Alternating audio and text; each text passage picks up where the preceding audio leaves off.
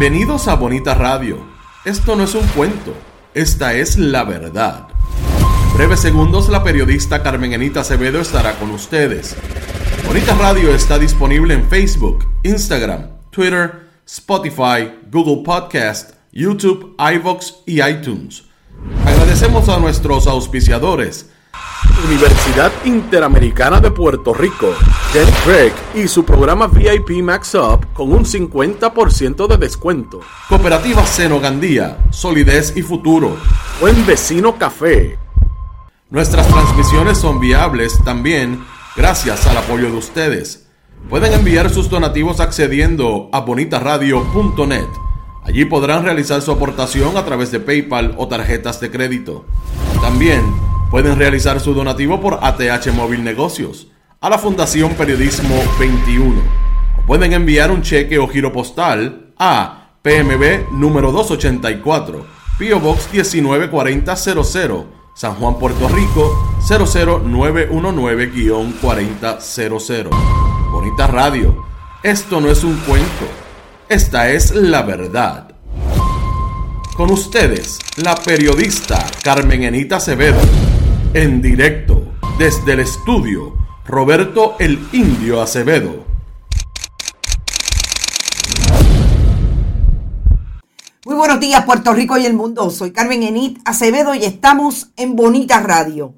El primero de agosto del 2022 a las 8 y 4 de la mañana. Bonita Radio se enciende para conversar con ustedes, sobre ustedes y de lo que ustedes tienen derecho a saber.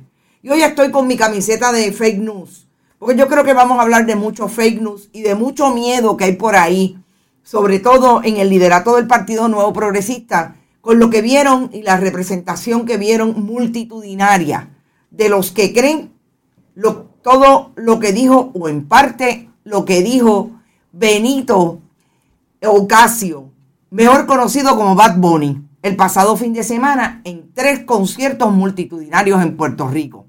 El fenómeno Bad Bunny lo discutimos el pasado viernes, viernes vis a vis lo que pensamos de la libertad de prensa y expresión en Puerto Rico, asediada por el gobierno del 32% de Pedro Pierluisi Urrutia.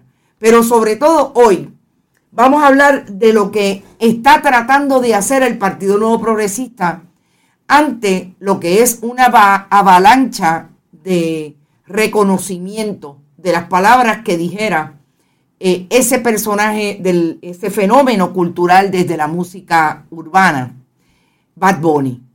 Yo creo que haber utilizado dos publicaciones bien interesantes, son más las personas que las publicaciones, pero sobre todo en una de ellas es más la publicación que el que escribe.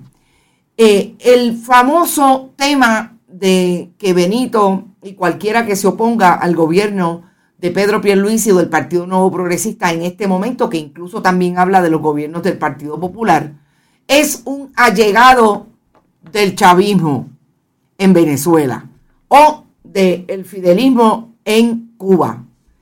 Eh, Fidel Castro se murió en el 2016. Todavía Chávez se murió en el 2013 y todavía esta gente está tratando de meter miedo con el chavismo. Vamos a hablar sobre eso porque es bien interesante lo que ha pasado desde el pasado sábado, domingo, que eh, el sábado, entiendo, viernes, perdón, que empezaron a publicar por lo menos dos medios esa historia.